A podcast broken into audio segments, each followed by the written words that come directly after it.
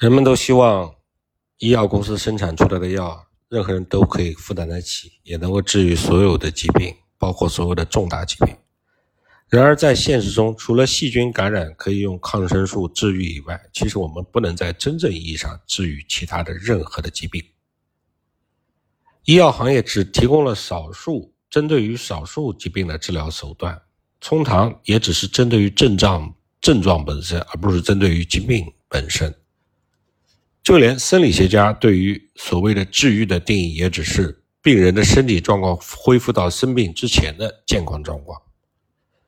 所以呢，通过药物可以治愈的疾病，其实不超过疾病总数的百分之八。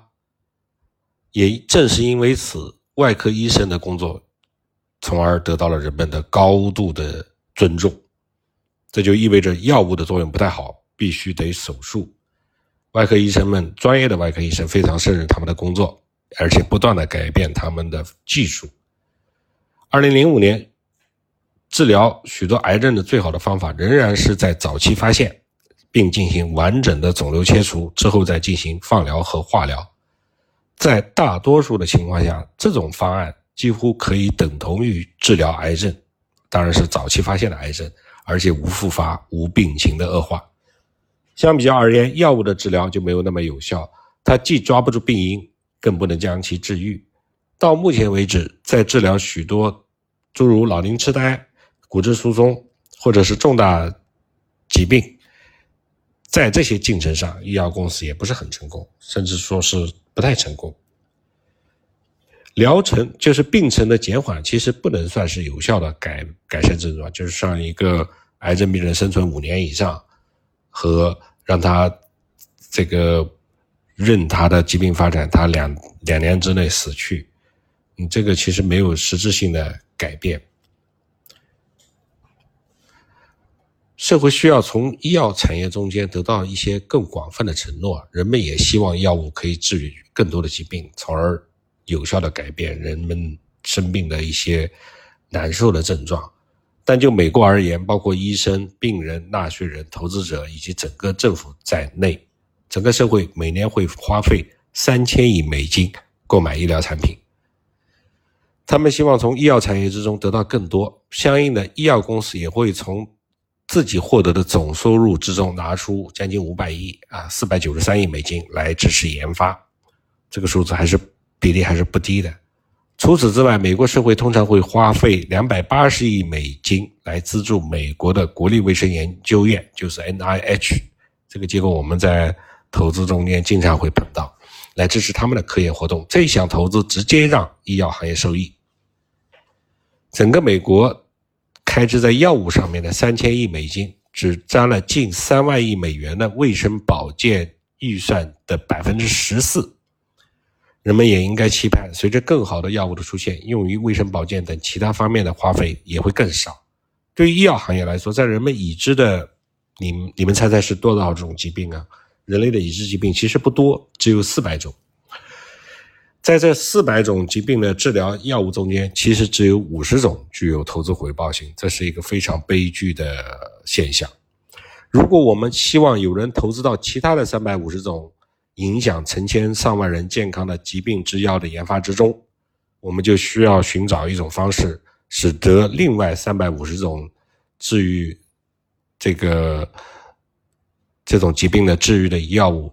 它的投资具有商业回报性。为了治疗一种疾病，我们必须找到与药物相互作用的分子靶点。这个在我们免疫系统的介绍中间曾经讲过，就是一种药物的化合物和人类的分子、人类的细胞膜上面的这个凸起相互结合的。药物分子和细胞相互结合的一个抓手，这个抓手呢叫做分子靶点。这种靶点通常是一与呃是一种与某种疾病相关的蛋白质。现如今我们仅有大概仅了解到大概两百余种靶点，并且得到临床验证，而大部分药物也就是通过这两百余种靶点发挥作用的。为了使新药研发取得进步，我们其实要发现更多的靶点。新的药物靶点会使原本无法治愈的疾病得到治疗，或者是现在的治疗手段变得更好。比如说抗体偶联疗法，就是让两种这个治疗方法结合，一种小分子治疗药，一种抗体治疗药，两种方法来结合。即使一种药物可以被用于多种疾病的治疗，我们也不可能仅仅通过两百种左右的靶点去治疗四百多种的疾病。尽管很难以法律的强制手段来实施，但是社会呢还是希望制药公司能够开发更有创意的药物。如果你问药剂师现在全世界一共有多少种药物，他大概会告诉你有一万多种。记住这个数量级啊！这个 FDA 有有一本每年更新的书叫白皮叫陈皮书，不是白皮书。这个陈皮书的名字就叫做经过治疗等同性的批准的药品，实际上就是。这个就相当于我们的一个要点一样的，它是每年更新的。呃，确实在 FDA 的陈皮书中间列出了一万多种药物，但是你要问这一万多种药物之中有多少是化学结构完全不同的药物分子，其实只有两千多种，而这两千多种药物的不同的化学分子、化合物分子，都是基于四百三十三种不同的。这个基础结构的化学分子做了一些微小的改进，比如说乙酰胺，乙酰氨基酚是一万多种药物分子中间，嗯，这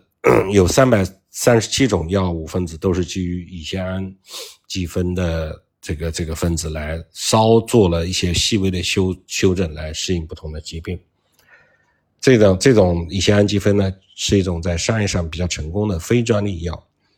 我们不妨想一想，每一种新药出现之后，很快就有很多的仿制药出现。那么，因为这些仿制药通常是只是在新药的原创分子上做比较轻微的修饰，所以真正的原创药其实还是远远小于这四百三十三种的。也就是说，我们刚才说的一万多种药物，两千多种。化合物分子四百三十三种基础的化合物结构，然后其实真正的这个最基础的化合物结构还是小于四百三十三种的。我们观察过这个四百三十三种的化合物结构啊，这种四百三十三种的化合物结构呢，呃，是从很少的基本结构或者是化学骨架的基础上演化而来的。经典的药理学。以此为对象，经过一百二十多年的精心严谨的药物化学、药理学研究，只找到了非常少的新的化学骨架用来与生物靶点相互作用，靶点也少，化合物也少，这是医疗研究的现状。大多数药物化学家和药理学家可能会震惊于这些数字，包括投资人，包括我们听到哦，人类发展医学这么多年来，其实也就一万多种药，两千多个，呃。化合物四百三十三种基础化合物，甚至比四百三十三种更少的几百基础化合物以及两百多个靶点，但这却是一个值得我们所有人去认真思考的问题。我们花费了如此之长的时间，破费了如此之多的资金，却发现只发现了如此之少的新药。这并不是因为我们不够努力，也并不是因为我们不够聪明，而是因为发现有效且安全的新药确实是一件非常困难的事情。这是一件反人类的事情，反人性的事情，不是反人类，当然是反上帝的事情，对吧？我们想做上帝的事。同样不令人乐观的是，目前使用的大多数药物是在一九六零年之前批准的，也就是在六十年代之前，我们就发明了现在我们世界上使用的大多数药物，因为。如果把这些药物放到今天，按照今天的标准来审核，它大概率是通不过 FDA、CFDA 的审批。比如说阿司匹林啊，是一种神药啊，曾经是最初是一种感冒药，但是今天的标准它肯定不会获批，因为它会使使用者出现胃出血，而这个胃出血的副作用又成了阿司匹林的新的适应症，呃，抗凝血、降低血栓。我们希望医药公司能够针对那些市场回报较低的疾病来开发药物，而不是都一味的追求开发那些利润特别高、重磅炸弹式的药物。比如说，一九年末、二零一年初，呃，新冠肆虐的时候，全球的新冠受众就非常多，大家都一股脑儿的扎进新冠药物中间去，从而放低了一些，呃，没有那么高利润的药物开发。我们希望科学家也应当更富有创造性。啊，不能这个呃与原来的传统、原来的方式。呃，新药的开发失误，临床其中的临床试验试验的设计失误是药物失败的一个非常重要的原因。就是说，你的临床试验设计不好，经过多年临床前研究而进入临床研究的候选药物中间，十之八九会在临床试验一期、二期、三期的临床实验中被淘汰，这是正常的科学概率统计吧？我们希望。选择那些可能会从治疗中受益的一些病人来做实验，同时在临床研究中间，我们也需要更好的方法来检验及评价药物的有效性。对于那些比较复杂的疾病，我们需要更长的时间进行临床试验。这是否意味着社会期待医药公司去承担更多的风险呢？但是社会是否欢迎那些遭遇过较大风险的医药公司呢？也就是遭遇过比较多的失败的医药公司呢？投资回报率不那么高的医药公司呢？是否不是？这就是一个矛盾。为了评估类似于更年期综合症激素替代疗法，评估这种疗法的风险及优点的长期大范围的实验，进行了一个长期大范围的实验。政府专门在妇女这这里讲的政府都是美国政府啊，专门在妇女健康法案中间加入了一个多年的临床试验。直到二零零二年，发现这个方式这种治疗方案致癌风险增加，从而导致了对于雌激素疗法重新评估。但是，社会应该劝说医药公司减少放弃潜在有效的候选化合物，也就是说，大胆的尝试新的化合物。事实上，我们正在努力使得失败的药物来这个。没有获批的药物啊，这些老的药物啊，来老药新用，来适应新的病症。我们前面讲的司美格鲁肽啊，这个就是一个糖尿病用于减肥啊。辉瑞呢是新呃那个不是辉瑞啊，那个呃万艾可呢是用用这个心血管用药呃治疗男性的这个功能障碍，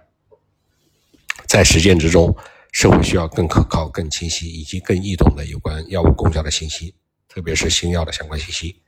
医生呢，也需要更多的参与到药物研发中间去，也需要更好的有关药物作用的教育。